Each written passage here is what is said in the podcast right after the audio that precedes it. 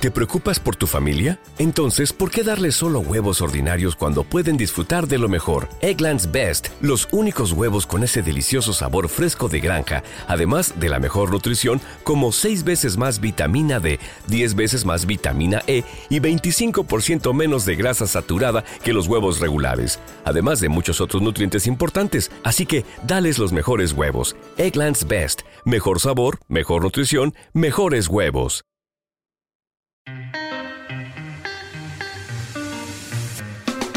Bienvenidos a un nuevo capítulo de Apasionados por la Tecnología, el podcast de Paradigma Digital sobre tecnología, estrategia, metodología y productos digitales.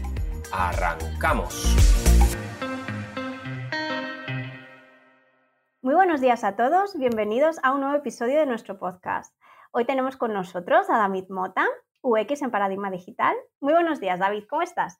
Hola, hola, Maribel. Muy, muy bien. Eh, nervioso por pasar por aquí por el, por el podcast por primera vez y bueno, también con, con ganas de, de, contar un poquito cosas de, con el rollo de, de, hablar de diseño y de, y de experiencia de usuario, pues ya meto mi, mis fricadas y mis videojuegos, que nunca está de más.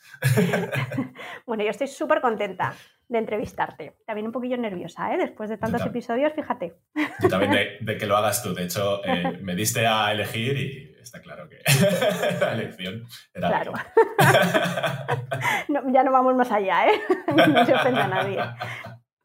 Bueno, hoy queríamos hablar contigo de la industria de los videojuegos. Uh -huh. eh, es una industria relativamente joven, aunque bueno, imparable, y que ha ido evolucionando de la mano de la experiencia del usuario, fundamentalmente para entender su crecimiento. Hoy en concreto vamos a charlar sobre la transformación en los videojuegos de aventuras. Eso es. Empezamos, David. Como comentábamos, la experiencia de usuario está en continuo cambio, más aún si hablamos en términos tecnológicos. En la industria del videojuego, ¿es el género de aventuras donde ha evolucionado de manera más drástica? Pues, eh, a ver, la verdad es que todos han tenido que ir evolucionando. Lo que pasa que en el género de aventuras, de hecho, actualmente eh, los géneros están mucho más difusos. Eh, la mayoría de los videojuegos no se pueden definir en un género u otro porque siempre acaban teniendo eh, mecánicas y particularidades de, de otros eh, géneros, aunque se engloben en uno en general. Uh -huh. El de aventuras sí es uno de los que más ha tenido que evolucionar eh, por varios motivos. Básicamente, el, el primero es porque o cambiaba o moría. Y le ha pasado, le ha ido pasando a lo largo de su historia eh, muchas veces que eh, siempre tenían como una especie de exploitation de, de, las mecánicas y de la jugabilidad que, que descubrían que funcionaba y, y, la gallina de los huevos de oro al final se, se perdía. Por otro lado, además, también es que fue eh, probablemente de los primeros géneros de videojuegos que, que aparecieron. En los años 70 ya empezó a haber eh, aventuras conversacionales que básicamente se basaban en textos que nos iba contando el, el videojuego a los que nosotros respondíamos, de, te ponían en situación y tú decías, pues con esta situación que tengo, pues abrir puerta. Y el videojuego te respondía si estaba bien o no, o necesitabas una llave para pasar a la siguiente mazmorra y demás. Además, eh, pues como lo que os decía, si, si esto lleva desde los años 70, imagínate la evolución de la tecnología eh, desde esa época hasta ahora si ha podido influir desde esas primeras aventuras que solo eran texto a los gráficos que hay hoy en día, por ejemplo, entre, entre muchas otras cosas. Y además los propios usuarios, claro, el, el usuario recién llegado a los videojuegos en los años 70 no es lo mismo que el de ahora, que casi nace con un dispositivo debajo del brazo. Eso, de, eso del pan ya no es así, ahora es un uh -huh. móvil. y, eso, y eso cambia la forma de jugar, claro, y en, y en la aventura se nota mucho como dices, el género de aventuras, bueno, ya estaba en los años 70. Luego llegaron los 80, ¿no? Con muchos cambios, no solo en los videojuegos, ¿no? En la vida en general. Pero bueno, ¿cómo influyó el desarrollo de la denominada aventura gráfica? Pues eh, precisamente en denominarlo aventura gráfica. O sea, apareció uh -huh. ese término en, en, esa época, más, más o menos en, en el año 84 aproximadamente, porque el matrimonio Williams, Ken y Roberta Williams, que han sido desarrolladores bastante importantes en, en la industria, porque eh, fundaron eh, la empresa llamada Sierra, que también hizo mu mucho por este género, uh -huh. Pues en ese, en ese año, en el 84, eh, desarrollaron King Quest, que era, era una aventura, pero que por primera vez incorporó eh, eh, gráficos dinámicos en los que podíamos mover al personaje e interactuar con objetos y, personajes que había, que había en pantalla. Mientras que antes solamente teníamos un texto. Bueno, en realidad, Kenny y Roberta Williams ya habían innovado antes con un juego que se llama Mystery, Mystery House, perdón, en el que añadieron eh, imágenes estáticas para ilustrar un poquito la escena que te contaba la aventura conversacional, pero era solamente estático, no como ahora con King Quest, que ya podíamos movernos con, con ayuda del joystick, todavía no teníamos soporte para ratón, que vendría después. Y bueno, dejaron el tema de las conversaciones escritas, o sea, de las órdenes escritas, perdón, por lo que eh, el término aventura gráfica llegaría un poquito después y esto podría ser más aventuras gráfico-conversacionales antes de, poder denominarse aventura gráfica como tal. Y hablando de revoluciones, David, Star Wars, ¿qué supuso en la industria del videojuego? Star Wars, creo que ha supuesto en todas las industrias del mundo, creo que, Star Wars tiene culpa de algo. De hecho, eh, que yo esté aquí hablando probablemente sea culpa de Star Wars también. pues oye, igual. Básicamente es que trajo dinero. Es que George Lucas se lo montó muy bien con el tema de los royalties y, ganó mucho dinero de, las películas y gracias a eso pudo fundar eh, dos de las eh, empresas más importantes en términos fandom, digo, cultura popular en, los últimos años. Una fue eh, Industrial Light and Magic, que es la que hace los efectos por ordenador de la mayoría de las películas de Marvel hoy en día, por ejemplo. Y otra fue de, eh, eh, LucasArts, que es una desarrolladora de videojuegos, que es la que tocó eh, en esta industria y la que tocó sobre todo las aventuras gráficas, porque probablemente fue la que desarrolló los juegos más conocidos por, por, la audiencia, como la saga Monkey Island, los juegos basados en Indiana Jones, Maniac Mansion. De hecho, Maniac Mansion fue su primer videojuego y fue el primero que desarrollaron con un motor nuevo que, hicieron ellos, que se llamaba Scum, eh, que lo que cambiaba era, incluyendo estas, eh, estos gráficos dinámicos por los que podías mover al personaje, además eh, quitaban el tema de tener que teclear las órdenes para, para ver qué, ocurría con esas órdenes y con esos objetos o personajes. Y lo que hicieron fue incluir una serie de verbos con los que podríamos eh, hacer de todo en el juego. Eh, ver, eh, dar, sujetar, coger y demás. Y estos, lo que hacíamos con el ratón era, porque ya teníamos soporte completo para, ratón, ya solo se jugaba con ratón, lo cual también hizo que, muchos jugadores, la curva de aprendizaje en cuanto a experiencia era mucho más sencilla y podía llegar a más gente que, que las aventuras hasta ahora. Entonces, con, estos eh, verbos lo único que hacíamos era interactuar con, objetos y personajes, tanto del escenario como de nuestro propio inventario que, llevábamos. Digamos que hubo una época dorada ¿no? de, en, las aventuras gráficas. El usuario que se suele cansar enseguida de las cosas se cansó ¿no? de, esta fórmula. En ese momento se crea Myst. ¿no? ¿Qué revolución trajo consigo este videojuego? Pues bueno, como tú dices, eh, la época dorada de la aventura fue, fueron los 80, sobre todo con estos Monkey Island y bueno, y todo lo que hizo Sierra, que Sierra también siguió haciendo muchos juegos y muy buenos, como eh, Police Quest, Lizur Sweet Larry, o sea, un montón de, títulos eh, bastante memorables hoy en día. Pero claro, otra vez una explotación de esta forma de jugar, de, este, de estos títulos, de este, de este humor. Al final los guiones eran, estaban muy basados en, el humor, que al final eso también influye mucho en la experiencia del jugador. Y terminaban siendo los mismos chistes. Eh, era todo como muy parecido, entonces fue muriendo poco a poco.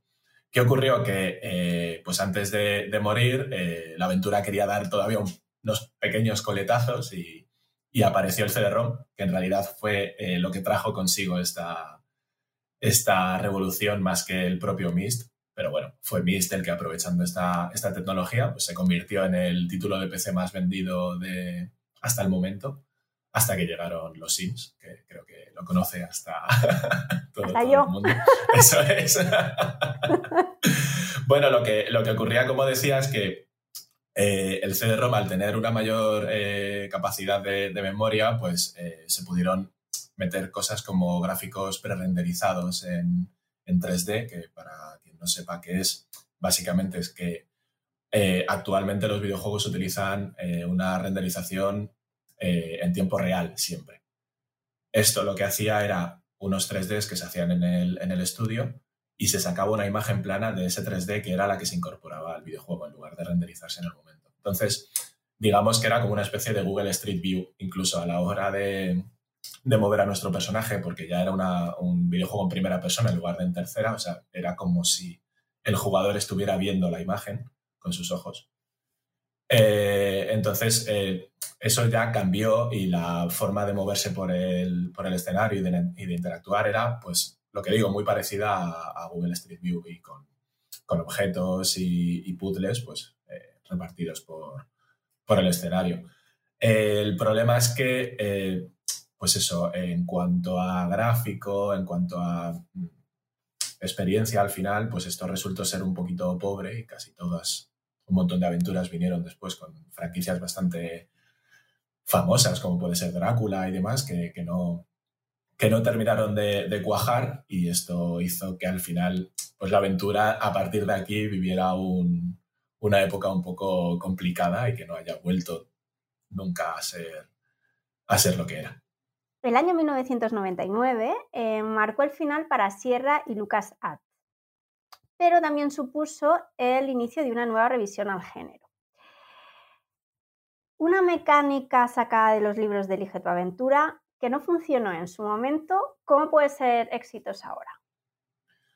Pues eh, en realidad eh, no es solo esta mecánica, en realidad creo que es algo que, ocurre con, los videojuegos desde su creación casi que, que hay ciertas personas o ciertos iluminados que, que traen una serie de mecánicas que, que no cuajan, ya sea porque eh, el usuario no, no, las recibe bien o porque la tecnología no acompaña en este momento. De hecho, esto fue lo que ocurrió con, con esto, que básicamente esto de, de, los libros de Elige tu aventura, para quien, para quien haya tenido alguno de, de ellos, es que en cada página pues tomabas una serie de decisiones y depende de la decisión que tomaras ibas a, a otra página o a una página u otra. Entonces, esto es básicamente lo mismo. Eh, durante el juego nos, eh, nos, ofrecen determinadas situaciones en las que tenemos que, tomar una decisión y, y, según la que tomemos, pues el devenir de los acontecimientos irá por un, por un lado o por otro, teniendo bastantes finales. Como decía lo del pasado, pues esto lo intentó hacer LucasArts ya en su día con Indiana Jones and the Fate of Atlantis, que si no recuerdo mal tenía como tres finales posibles dependiendo de ciertas cositas que hacías en el, en el juego, pero era muy limitado.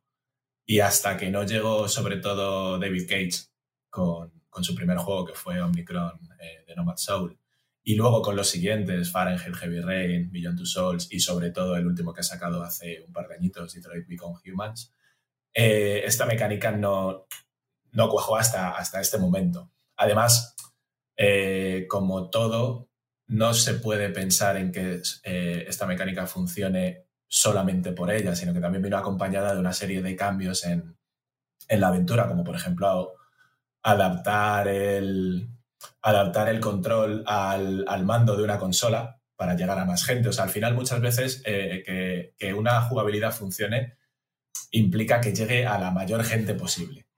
Y, esto fue lo que hizo eh, estos, eh, estos juegos, estas aventuras, ya que cambiaron un poco su forma de jugar para adaptarla al mando y añadieron cosas como eh, los Quick Time Events, unos guiones súper, súper desarrollados para dar pie a estas, a estas decisiones.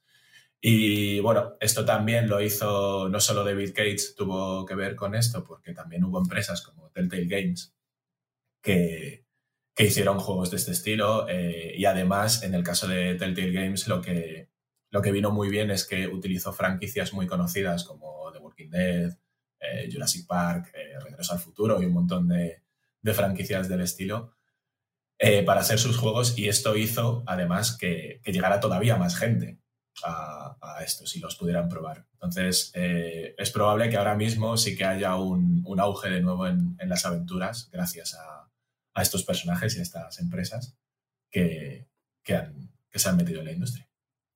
Los años han ido pasando y con ello la tecnología pues, se ha ido desarrollando a pasos agigantados. ¿Cómo la industria del videojuego ha utilizado esto a su favor, David? Bueno, pues como tú dices, sobre todo en los últimos años eh, la tecnología ha pegado un, estirón considerable y sobre todo yo creo que eh, los videojuegos lo que han hecho, aparte de desarrollar nuevas mecánicas o cosas que no se podían hacer en el pasado, eh, lo que han hecho ha sido volver un poquito atrás y utilizar cosas que funcionaron muy bien, pero ampliándolas. Por ejemplo, en el caso de, la aventura, pues tenemos que las interfaces táctiles han hecho que cambie un poquito la experiencia del usuario en cuanto los videojuegos que ya hacía LucasArts, que eran denominados point and click, que no, que no lo he comentado antes, que son estos videojuegos en los que con el ratón eh, clicabas hacia donde querías que el personaje fuera. Ahora mismo ya no tenemos un ratón, es tan fácil como utilizar la interfaz táctil para ir utilizando, ir moviendo al personaje o ir dándole órdenes. De hecho, eh, lo que decíamos antes de los verbos que había en pantalla, que tenías que clicar en el verbo y luego en el objeto y tal, pues con estas interfaces es tan fácil como dejar presionado y te aparecen los, eh, las cosas que puedes hacer con ese objeto o con ese personaje. Entonces, eh, todo esto eh, ya ha hecho que muchos desarrolladores, sobre todo indies, puedan tirar de, de ideas pasadas pero ampliándolas un poquito y, llegando a nuevos jugadores, que al final es lo que, lo que conviene en estos casos. ¿Y existen otros desarrollos tecnológicos que hayan influido en este género? Pues sí, eh, bueno, la aventura es un género que al estar basado en puzzles y, se basa también en resolver, resolver determinadas situaciones, perdón, eh, cualquier evolución tecnológica puede usarse casi en, su beneficio. Quizá como, como he dicho antes, eh, que pasó con la mecánica de las decisiones, pues es posible que, por ejemplo, la realidad virtual nos vuelva a traer aventuras inmersivas tipo Myst, pero esta vez eh, de una manera mucho que involucre mucho más al, jugador y ya no son estos gráficos estáticos, sino que estamos dentro de verdad de, la, acción. De hecho, hay juegos eh, como uno basado en mi serie fetiche, Doctor Who, eh, que ya hacen este tipo de aventuras inmersivas, Doctor Who, The Edge of Time, me parece que se llama el, el videojuego. Y que bueno, hasta hoy están invirtiendo poquito porque son tecnologías muy nuevas, digamos, y que no tienen un calado importante dentro de la masa de jugadores, pero que yo creo que pueden hacer eh, muchas, muchas cosas y muy buenas. Las interfaces de voz, por ejemplo, también pueden, pueden funcionar muy bien. Eh, no lo sé, me imagino un... Eh, buscando a Carmen Sandiego, que es un videojuego muy antiguo de, no sé si alguien veía la serie que echaban en la 2, eh, pues se puede hacer, molaría mucho hacerlo con, una interfaz de voz directamente, con, Google o con, o con un Echo Dot. Y seguimos mirando entonces al futuro. ¿Qué podemos esperar de la evolución de la experiencia de usuario a través del videojuego? Pues que por narices tiene que seguir creciendo y evolucionando porque eh, la industria del videojuego cada año es más gigante. No sé si acabo de leer que eh, Grande Auto 5 eh, va por 140 millones de copias vendidas. Bueno, está bien. o sea que por narices esto tiene que, cambiar y tiene que evolucionar porque no se puede quedar estancado y, y, va a seguir ahí. Entonces llegará un momento en el que necesiten un nuevo cambio y las desarrolladoras pues tendrán que arriesgarse con, las experiencias que nos ofrecen utilizando las nuevas tecnologías. Como decía antes, esto ya se hace mucho en los estudios independientes, un poquito menos en los, en los videojuegos AAA, que son los que llevan un, mayor presupuesto y que arriesgan poquito porque saben a lo que van y poco más. Pero bueno, yo creo que el futuro pinta estupendo porque entre realidad virtual, interfaces de voz o incluso una nueva tecnología que también lleva poquito tiempo, que son los, los juegos en la nube, gracias a la cual ni siquiera necesitamos tener un ordenador potente o, una consola en concreto, podemos jugar desde cualquier lugar siempre y cuando tengamos una, conexión a Internet eh, correcta pues todo esto puede hacer que, los juegos sigan evolucionando en cuanto a gráficos y sobre todo experiencia de usuario, que es lo que nos importa aquí y, me importa a mí, que, tiene muy, muy, muy buena pinta. Y sobre todo también eh, lo que decía antes, o sea, es, algo que deben intentar las desarrolladoras, que es conseguir que los jugadores viejos nos quedemos y los nuevos con estas nuevas eh, incorporaciones a la experiencia, pues sepan, sepan a lo que vienen y, se queden también. Jolín, interesantísimo todo lo que nos has contado, David. He aprendido muchísimo porque te lo decía antes de empezar a grabar, ¿no? Que yo videojuegos, la verdad es que no. Mira, yo solo he jugado a un videojuego en mi vida es así, ¿eh? No sabía si decirlo porque digo, mira, voy a quedar, pero es que me da igual, porque como estamos aquí tan tranquilos. Yo solo he jugado un videojuego en mi vida que era em, en PC, yo creo que era en CD-ROM, del Rey León. Ojo, ¿eh? Con el teclado, pues nada, si es que ibas derecha, izquierda, entonces eh, iba como por distintas pantallitas, solo derecha, izquierda y saltar, o sea que tampoco... Esa es mi... Hombre, muchos de los que has comentado, por supuesto, los conozco, pero no, no, no, he jugado nunca y no he tenido ahí un interés. De hecho, el del Rey León, si no me equivoco, era, eran plataformas que empezabas con Simba de pequeñito y tenías tu rugido, que ibas asustando a los camaleones y tal. Pero había una pantalla que cambiaba un poquito la jugabilidad, que era la estampida, que Simba venía hacia ti y tú tenías que ir moviendo de izquierda a derecha para que los antílopes no te, no te dieran. justo, justo. Yo ese videojuego me quedé, no, nunca terminé ese videojuego, ¿eh? Me quedé en una pantalla encajada. Fíjate, mira, lo podía buscar, nunca avancé en una pantalla además, que era una gruta, te metías dentro de una grupa, gruta, perdón, y caía del techo mm, lava caliente, ¿no? Que tenías que estar esquivando tal. Pues ahí llegué a un callejón sin salida, una pantalla que te caías como a un pocito, solo podías avanzar cayéndote al pocito, o yo solo llegué hasta ahí y nunca ya apagaba el juego, porque es que no, no nunca avancé. Ahí esa. O sea, solo he jugado a uno y fíjate, David. Pues no lo pude ni terminar. Hace relativamente poco lo han sacado en el mismo juego en Nintendo Switch, junto con el ¿Ah, Aladdin, que también era un juegazo de esa época. bueno, aquí me engancho David ahora, con treinta y pico. lo voy a buscar. Nunca es tarde. Yo tengo 35 y no me voy a desenganchar, yo creo, nunca. Pues aunque solo sea por saber cómo se salía de esa pantalla, porque me generó ahí como un trauma. Igual por eso nunca jugué a más videojuegos, pero sí, sí. pero bueno, ha estado súper interesante. Eh, se nota que además tienes tú tu canal de podcast, hablas súper bien. Eh, te vamos a dar un poco de pulle aquí. David tiene, tiene su canal que se llama Caballeros de la, de la Pizza Redonda me encanta el nombre.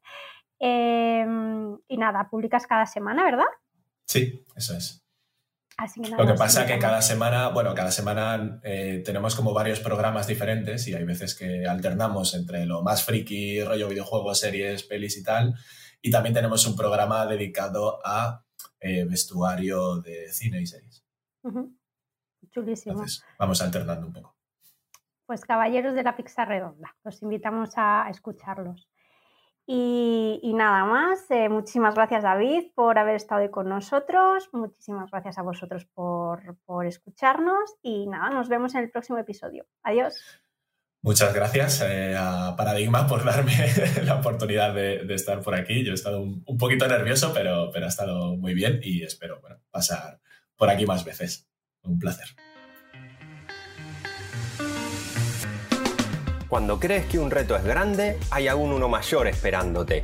Gracias por escuchar el podcast Apasionados por la Tecnología.